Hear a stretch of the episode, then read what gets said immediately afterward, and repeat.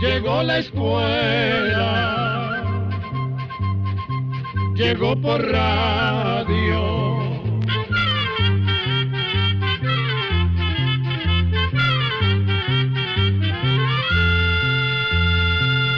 Oigamos la respuesta. Es el programa que les trae a ustedes el Instituto Centroamericano de Extensión de la Cultura, ICQ. El Instituto Centroamericano de Extensión de la Cultura, ICQ, les saluda con mucho afecto al iniciar un nuevo espacio de Oigamos la Respuesta. La primera pregunta del programa de hoy nos la envía Wendy del Carmen Prado Álvarez a través de un correo electrónico desde Apopa, San Salvador, El Salvador. Quisiera saber la historia de Nuestra Señora de los Ángeles, la patrona de Costa Rica. Quisiera saber más, ya que también es la patrona de nuestra comunidad, aquí en Apopa, San Salvador. Oigamos la respuesta.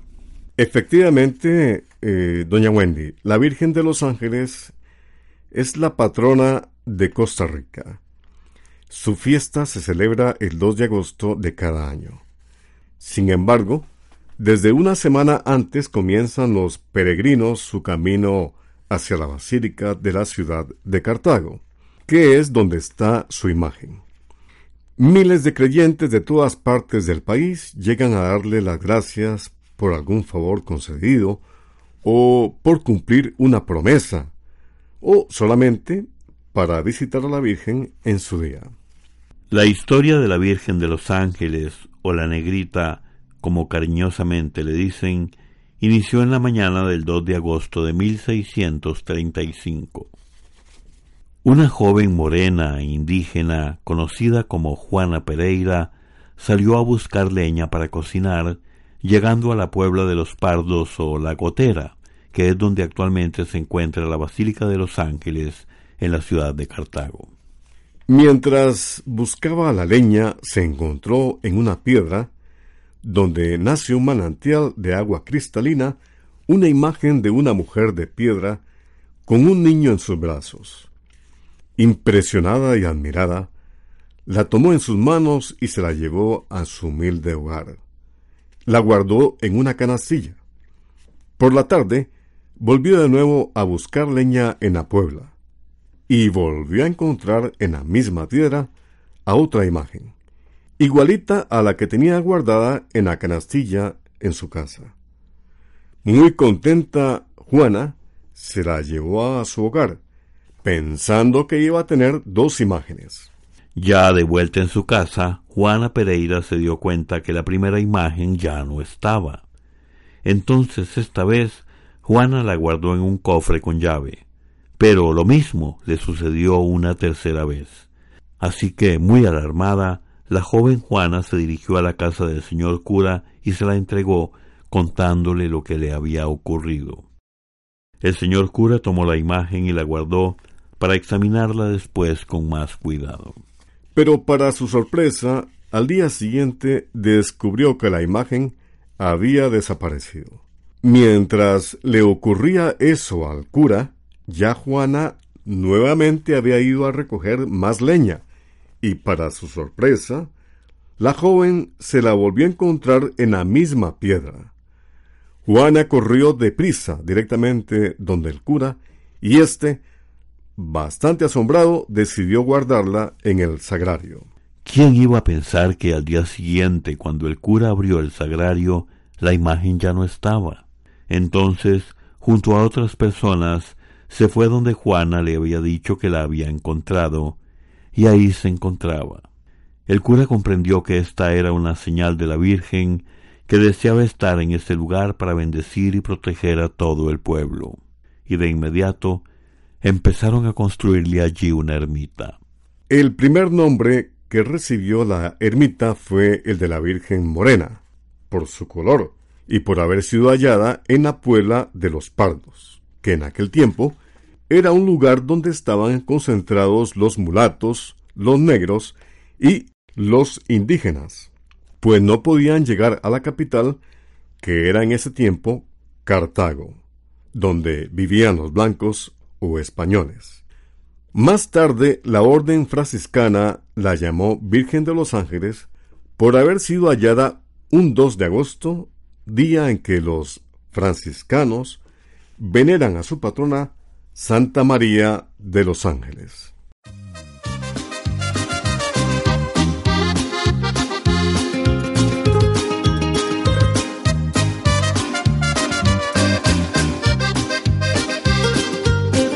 han pasado muchos días desde la última vez cuando tus crueles palabras rechazaron mi.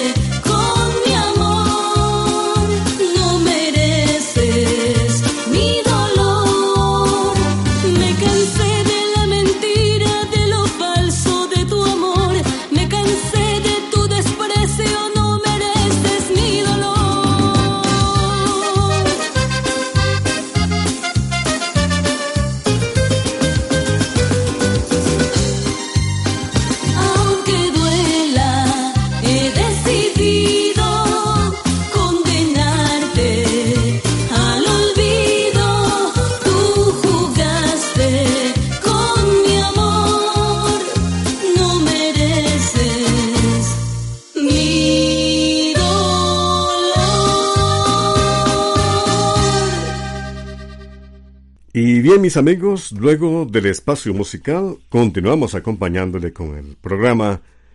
Oigamos la respuesta que usted nos honra con su sintonía. El señor Salvador Pérez González nos envía un correo electrónico desde Matagalpa, Nicaragua, con la siguiente pregunta. ¿Dónde nació el turismo? Escuchemos la respuesta.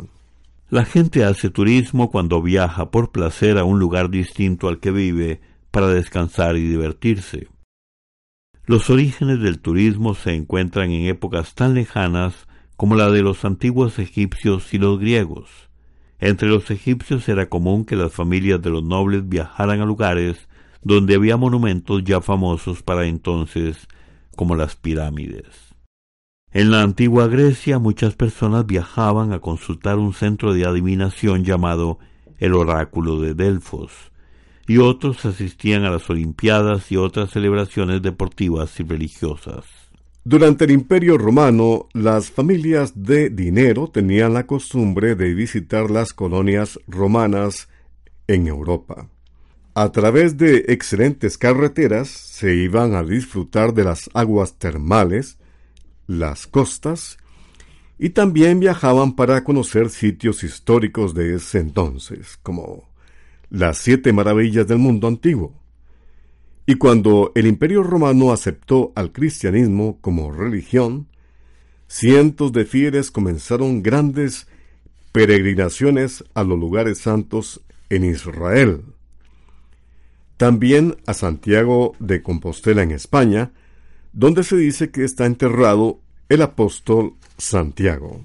Se cuenta que iba tanta gente a estos lugares que se hicieron mapas para que los caminantes supieran donde se podían quedar a comer y a dormir.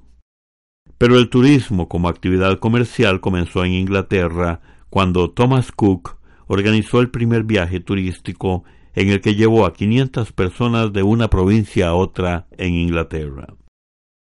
Lo novedoso del viaje era que incluía la alimentación y música para entretener a los viajeros. Gracias al éxito de su empresa, el señor Cook fundó en 1850 la primera agencia de viajes que se llamó Thomas Cook e Hijo. Entretanto, el invento del barco a vapor, el ferrocarril y años más tarde, el automóvil y los aviones le dieron un enorme impulso al desarrollo del turismo. Otras cosas que también contribuyeron al crecimiento del turismo mundial fueron los cambios económicos y sociales que permitieron que más y más gente pudiera eh, tener su propio automóvil y dinero extra para pagar excursiones y viajes a países lejanos. En la actualidad el turismo se ha convertido en una actividad que realizan millones de personas en todo el mundo. Además es una importante fuente de ingresos para muchos países. Entre los países que más turismo reciben en el mundo están Estados Unidos, China, Italia, el Reino Unido, México, España y Francia. España es el segundo destino turístico del mundo y genera de forma directa 2.5 millones de empleos. Por otra parte, México fue durante muchos años un importante destino turístico pero ha sido superado por otros países debido, lamentablemente, a la inseguridad que genera la delincuencia y las luchas entre pandillas por asuntos de drogas. El turismo es hoy en día una industria que crece constantemente y las agencias especializadas ofrecen distintas clases de turismo según el gusto de los viajeros y las actividades que deseen realizar. Por ejemplo, hay turismo de compras, hay turismo rural, turismo gastronómico, en donde los viajeros conocen la comida típica del lugar y realizan actividades relacionadas con la cocina. Otra actividad muy buscada es el ecoturismo, que se hace en áreas protegidas de bosques y selvas por ejemplo, donde las personas aprenden a reconocer animales y plantas propias de esas zonas. Gracias por continuar con nosotros en el programa Oigamos la Respuesta. Desde San José, Costa Rica, un amigo oyente nos hace esta pregunta. ¿Cuántas pestañas hay en cada ojo? Oigamos la respuesta. Se calcula que en cada ojo hay aproximadamente 200 pestañas, de 100 a 150 en el párpado de arriba y entre 70 y 80 en el párpado inferior o párpado de abajo. Las personas no tienen las mismas pestañas durante toda la vida, sino que cada cuatro o cinco meses estos pequeños pelos se caen y son reemplazados por otros nuevos. La principal función de las pestañas consiste en proteger a los ojos del polvo, insectos y otros materiales que hay en el ambiente.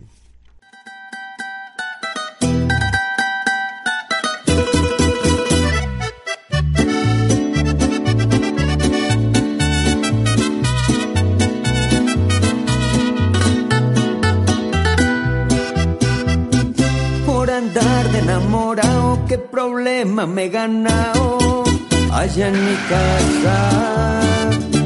Mi mujer ya se enteró que mi fiel no es que sea yo y de mí no quiere nada. Tuve en Medellín, en Pereira, en San Martín y hasta en el valle. Pero ella me ha pillado y ahora me encuentro llevado con los trapos en la calle. Por andar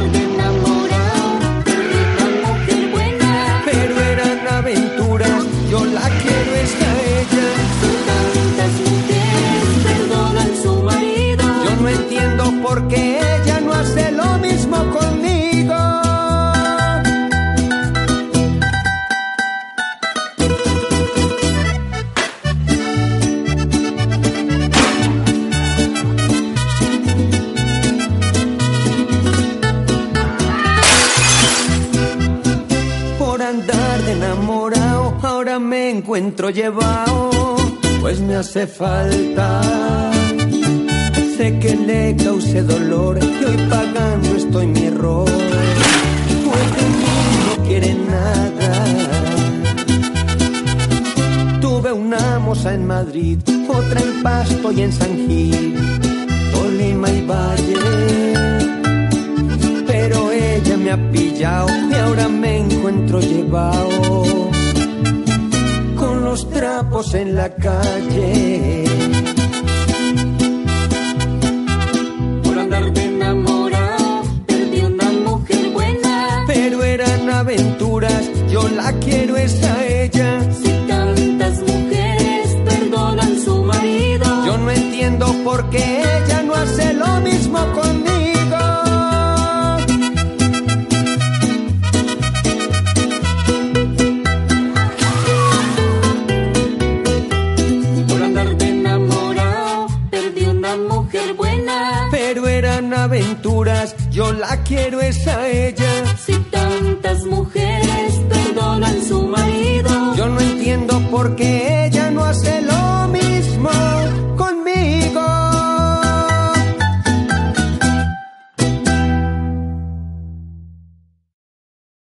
Estamos transmitiendo el programa Oigamos la Respuesta, un espacio que ya cumple casi 53 años de estar acompañándole. Tengo entendido que existe una rana o sapo que habita en el desierto y que hiberna como los osos. Su cuerpo está lleno de agua y algunos aborígenes saben dónde encontrarlas. Estos las desentierran y además consumen el agua de su cuerpo. Quisiera saber qué tipo de rana es esta, cómo sobrevive en esas condiciones y en qué desierto es que habita. Escuchemos la respuesta. Es probable que nuestro oyente se refiera al sapo que los científicos llaman bufo alvarius. Este sapo vive en regiones de México y en el sur de los Estados Unidos, especialmente en desiertos como los de Sonora y Colorado. Como las condiciones de estos desiertos son muy duras, este sapo hiberna durante nueve meses del año. Durante la hibernación la circulación de la sangre de los animales disminuye y baja también la temperatura del cuerpo y la respiración se hace más lenta y el animal se queda como dormido. Así puede pasar durante un tiempo sin que el cuerpo se desgaste y evitando perder energía. El cuerpo de este sapo está totalmente adaptado para la hibernación, pues tiene la capacidad de almacenar suficiente agua y grasa que le ayudan a sobrevivir todo ese tiempo que pasa enterrado bajo el suelo del desierto. Solamente sale de ese estado de hibernación en los meses en que llueve sobre esas regiones y salen precisamente para reproducirse y alimentarse de animales como ratones, insectos y otros pequeños anfibios. Por otra parte, estos sapos tienen unas glándulas que producen una sustancia que en grandes cantidades puede resultar venenosa. Pueblos indígenas del desierto de Sonora como el Serí y el Yaqui usaban esta sustancia en ceremonias religiosas y también como medicamento. Estos pueblos buscaban los sapos bajo el suelo y los sacaban para obtener un poco de esta sustancia. Hoy día algunas personas siguen buscando a estos sapos, pero no para fines religiosos ni curativos, sino más bien con fines recreativos, pues esta sustancia es como una droga, resulta que en pequeñas cantidades puede alterar la percepción y los sentidos de la persona. Mm-hmm.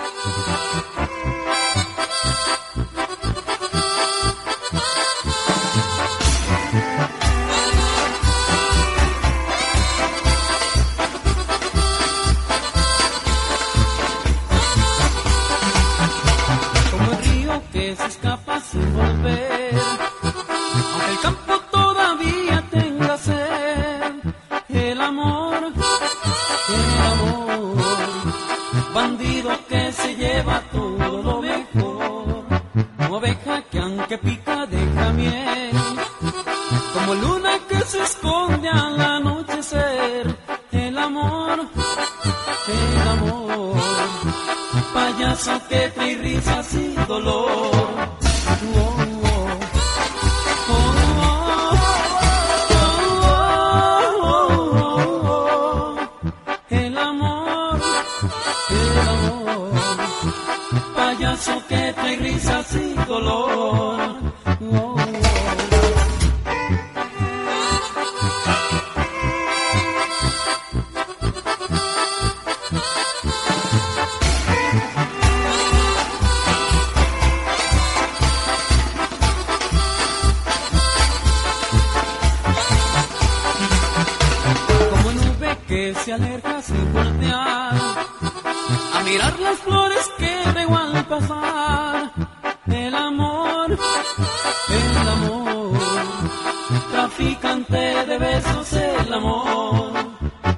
Abeja que aunque pica deja miel.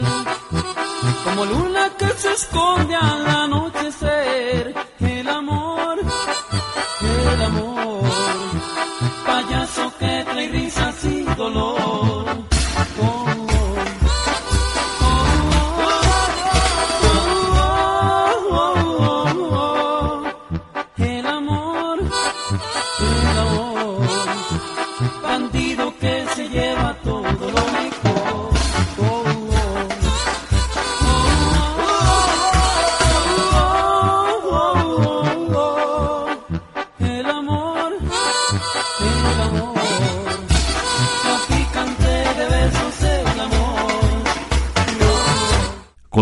cortesía de esta radioemisora, compartimos con usted el programa Oigamos la Respuesta. Muchas gracias por su atención. El señor Rodolfo Martínez López nos llamó por teléfono desde la provincia de Alajuela, en Costa Rica, y preguntó lo siguiente. Quiero saber si la cebolla y el repollo morado tienen algo en común aparte de su color. ¿De dónde son originarios y cuáles son los beneficios de la cebolla y el repollo morados? Oigamos la respuesta. Vamos a contarle, don Rodolfo, que la cebolla y el repollo pertenecen a distintas familias de plantas. Las cebollas pertenecen a la familia que los científicos llaman amarilidáceas, al igual que el ajo y los puerros. Por su parte, el repollo pertenece a la familia conocida como brasicáceas, al igual que el brócoli, la coliflor y los coles. Las cebollas moradas y el repollo morado tienen en común que los dos tienen una gran cantidad de pigmentos o tintes naturales conocidos como antocianinas. Estos tintes son los que también dan el color azulado, morado o rojizo a frutas como las fresas, las frambuesas, los arándanos, las ciruelas, las cerezas, las moras y bayas o las hortalizas como los rábanos. Esos pigmentos son totalmente naturales y se producen por medio de diferentes reacciones químicas dentro de la planta, aunque hoy en día esos pigmentos también se pueden fabricar en laboratorios. Los científicos han observado que la presencia de estos tintes conocidos como antocianinas tiene propiedades antioxidantes, antiinflamatorias y desinfectantes. Por eso, tanto la cebolla morada como el repollo morado son buenos para la salud y muy nutritivos, más nutritivos que sus variedades blancas, como decir las cebollas blancas o los repollos verde y blancos.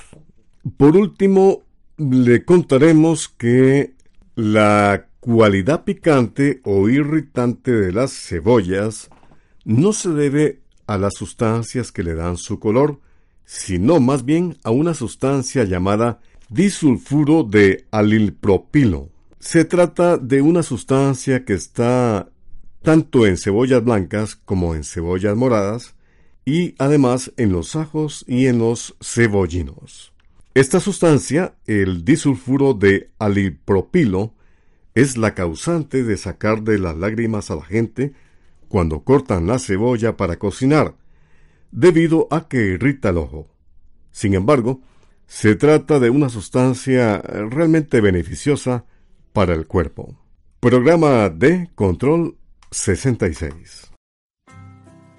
Así llegamos a un programa más de Oigamos la Respuesta. Pero le esperamos mañana, si Dios quiere, aquí por esta su emisora y a la misma hora. Mándenos sus preguntas al apartado 2948-1000 San José, Costa Rica. También nos puede llamar a los teléfonos 22 25 52 38 o 22 25 53 38 o mándenos un fax al 22 25 22 27. También le damos el correo electrónico isq.org.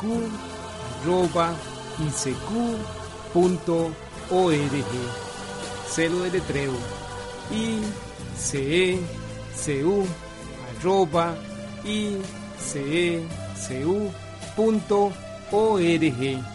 Para nosotros sus preguntas son muy importantes y estamos para servirle. También puede dirigir su pregunta a esta emisora que ellos amablemente nos darán llegar. Muy importante, dele su nombre completo, dirección bien exacta ah, y el lugar donde escuche el programa. Recuerde que comprender lo comprensible es un derecho humano. Que Dios le bendiga.